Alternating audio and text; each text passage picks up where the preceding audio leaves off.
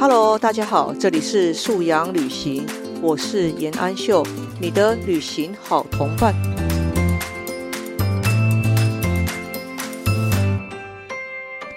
Hello，大家好，今天是二零二三年的第一天，很开心哦，新的年度还可以继续与你在空中来一段素阳旅行。我是严安秀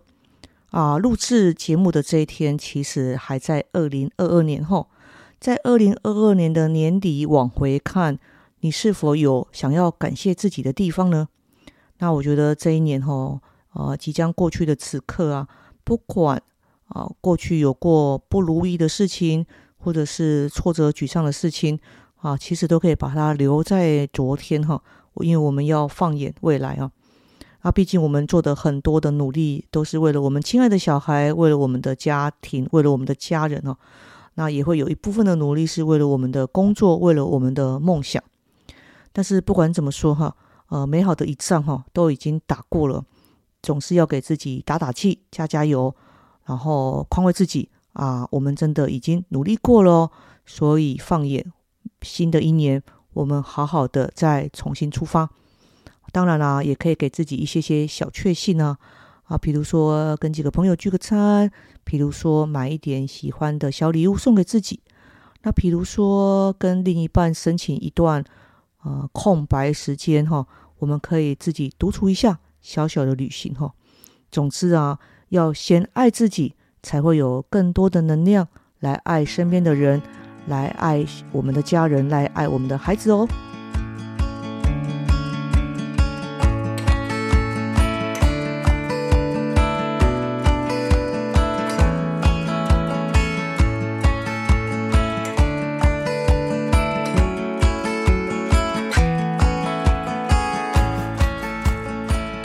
我今天也想要回顾一下我的二零二二年的十件事情哦。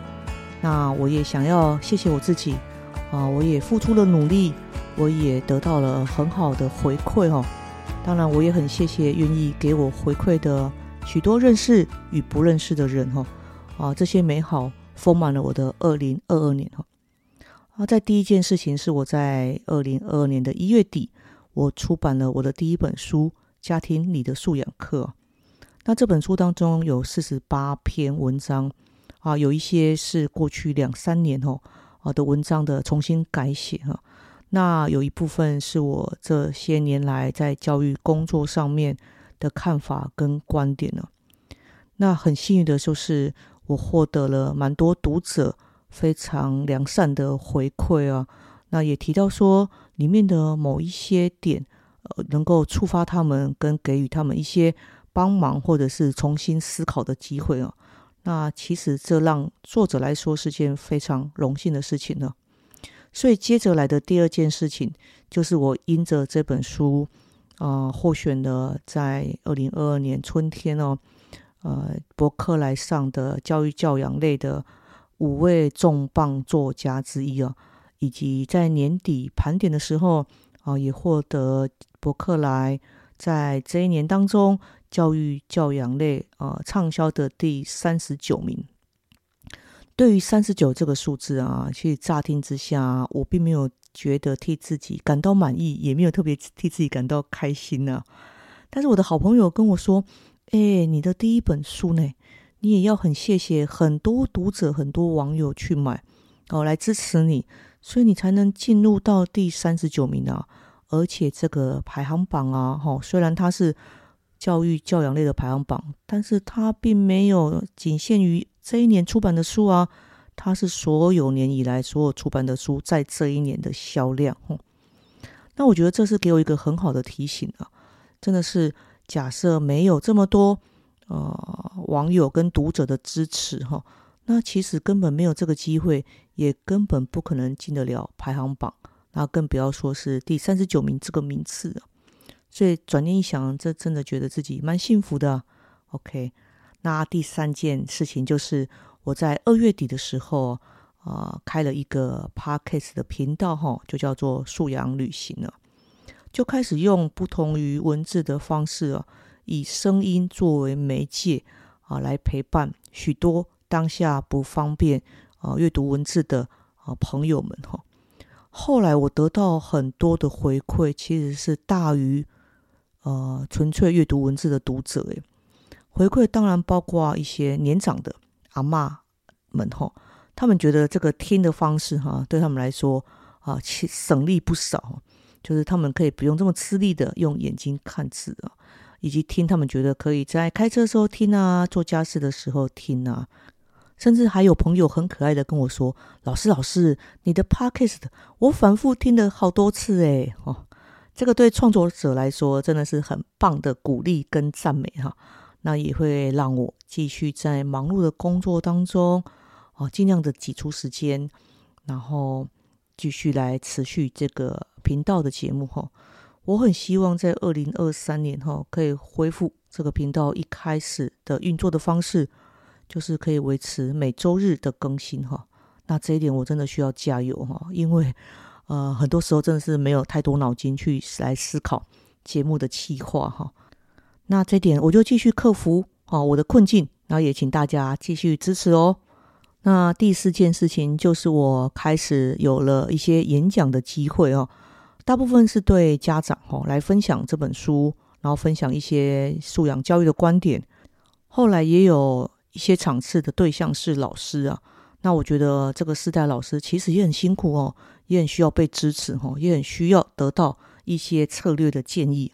那希望在二零二三年，我可以对我们的教育同业工会的伙伴们哈，能尽更多的心力来陪伴他们哈。那第四件事情就是我在八月份的时候转换职业哈，从老师成为校长。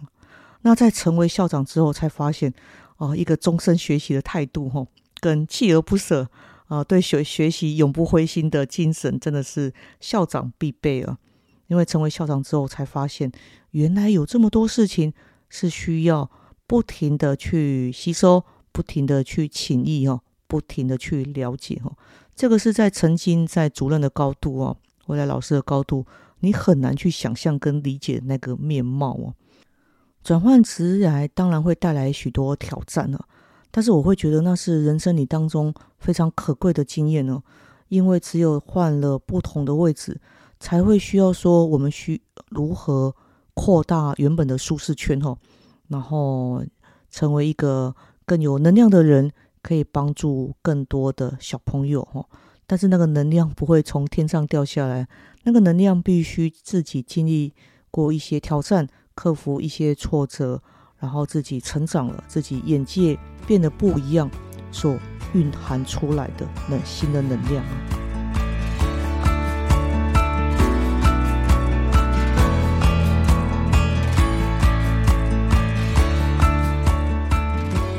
那第六件事情就是，啊，我们有了一件新的团服哈，团体服装，这什么意思呢？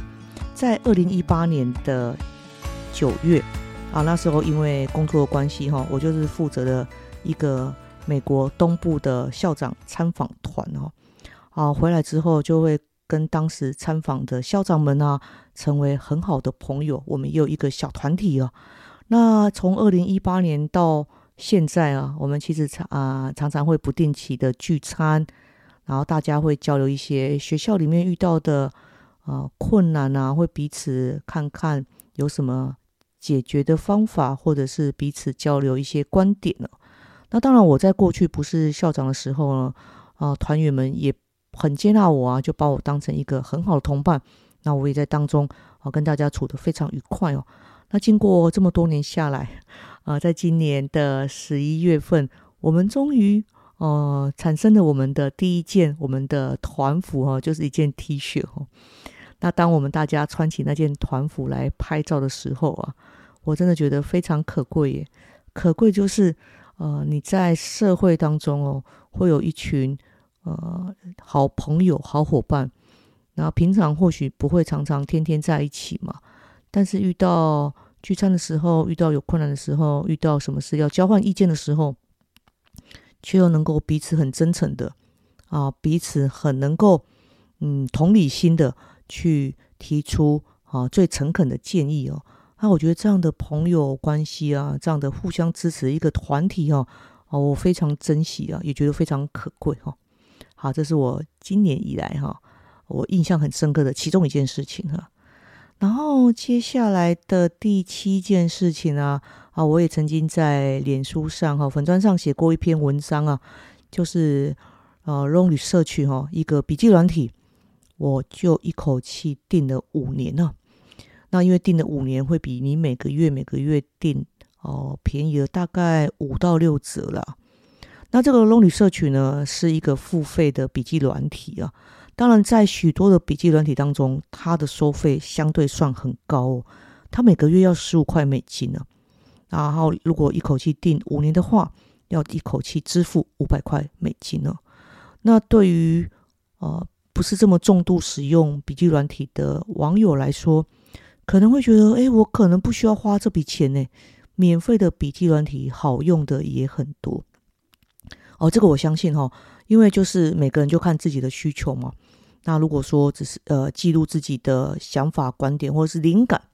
那就找自己合适的笔记软体来使用哈。那我之所以很喜欢这个荣旅社区啊，是我觉得它的一些功能啊，哦，就是可以快速的把我的想法串接起来哦。可能我们会有十个点子。但其中可能三个点子，或其中的五个点子是可以串成一篇新的文章，或是串成一个新的论述。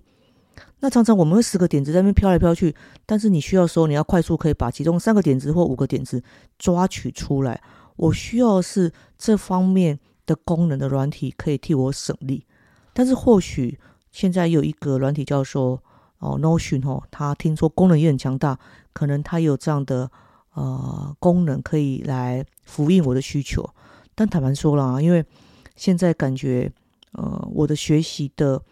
面向需要很广，所以其实没有心力再多去钻研一套新的像 Notion 这么强大的笔记软体哦，所以我就跳过了 Notion 这个选项。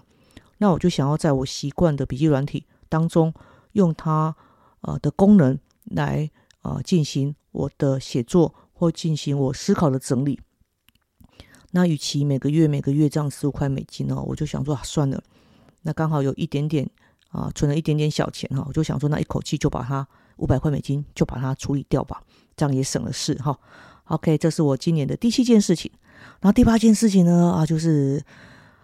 连续三年没有出国旅行哈，这对我来讲啊，真的是还蛮不可思议的呢。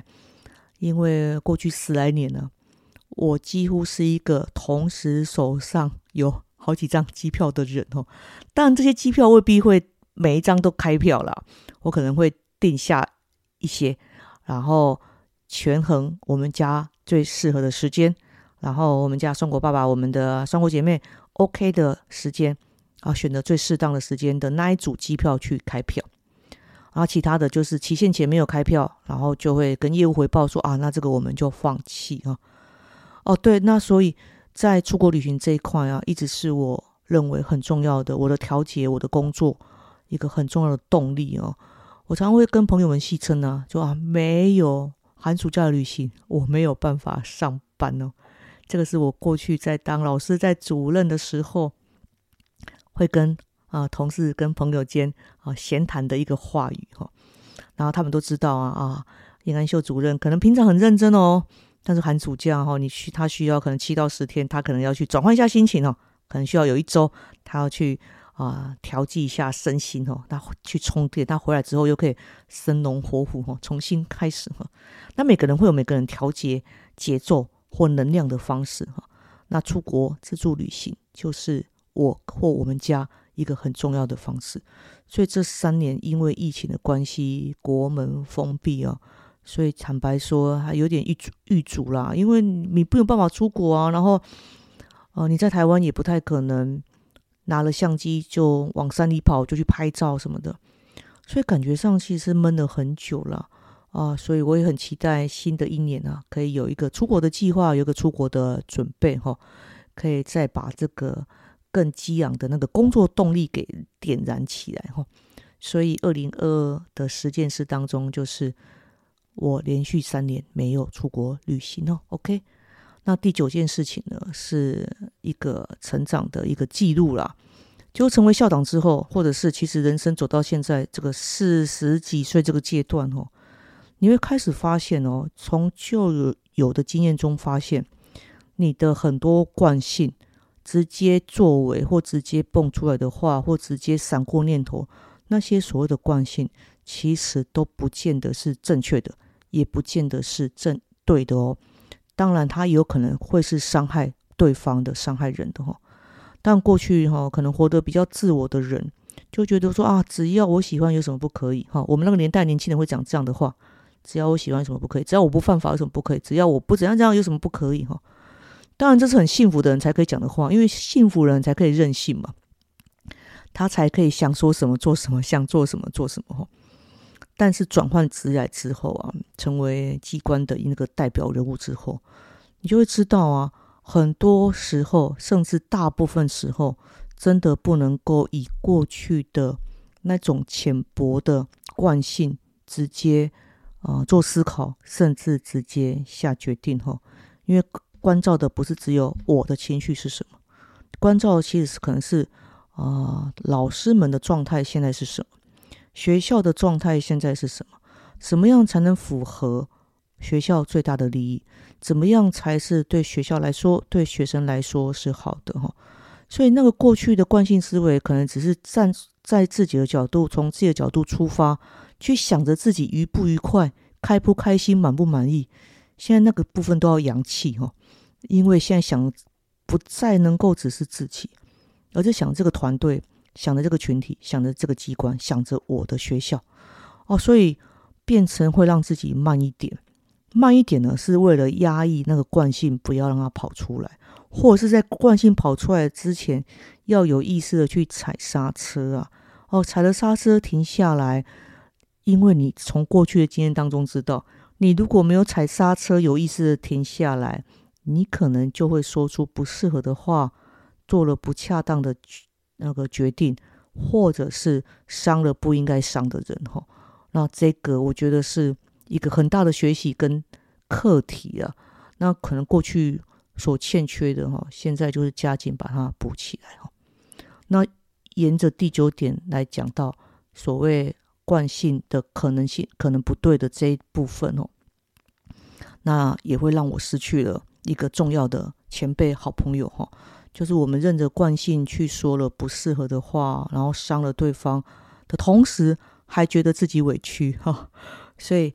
有些人就会离你而去哈。但是你再回头看的时候，你当然会发现自己的错误啊，那当然这在错误当中你会有所反省啊，有所遗憾。但是反省跟遗憾呢，好像是人生必必备耶。谁的人生没有遗憾的哈？但是重点是，那个遗憾带来的反省，才是应该我们往后要更自我警惕的地方哦。因为那就是我们的缺乏嘛。而我们的缺乏是在于，我们依着过去的惯性的思考模式去做了错误的判断哈。当然，新的转换、新的人生，或者是新的职癌，甚至是新的年度啊。那我们都期望说，这样不对的惯性呢，我们可以慢慢的把它替换成啊一个新的思考模式，可以更善待自己的同时，其实你要兼容跟你不同意见的人，哦，兼容给你忠言逆耳的人，哈，兼容可以给你带来啊谏言，但是却不怎么中听的人，哈，那这个部分我认为是，不管是机关首长，不管是一般啊。职场上工作的人，甚至就是一个成年人哦，都需要慢慢学习的功课。那当然也是我的功课哈。那过去不足的地方，其实我也很清楚。那知道不足很好嘛，那就是尽量去填补自己的不足哈。那把善的那一面尽量多引发出来哈。因为毕竟我们还是个教育人嘛，教育人的事情，你教育孩子要引导他善的那一面。其实自己本身呢，也要能够做这样的示范呢。当然，人不是圣贤，都会犯错。那我们知道了，就修正自己，调整自己，往更好的自己前进呢。好，那以上就是今年二零二二年的十件事啊。OK，包括出了一本书啊，进了博客来排行榜啊，有了一个 Podcast 的频道啊，开始演讲啊，成为校长，以及我所珍惜的团队有一个团服。然后我订了一个五年份的啊笔记软体，笔记软体哈，龙旅社区啊，后面三点就是比较呃反省的哈，或者比较可能不足的啊，就是啊没有出国旅行，很遗憾，希望明年可以有机会。然后惯性思考或惯性的作为其实是不恰当的哈，要调整过来。以及人生难免会有遗憾，会有失去哦，那就汲取教训哈，经历错误，然后好好的重新出发哈。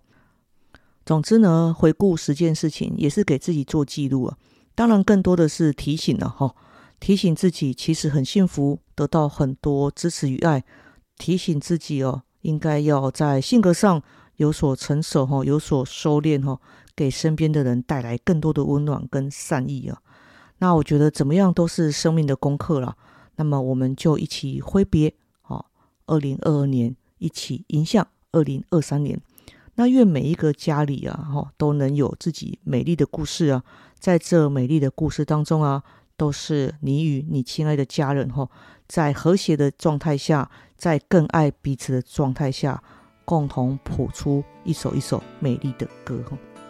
好，那今天这一集就是我们二零二三年的第一集哦。期待二零二三年，你也可以持续与我一起在空中素养旅行。OK，好，那我们下集见喽，拜拜。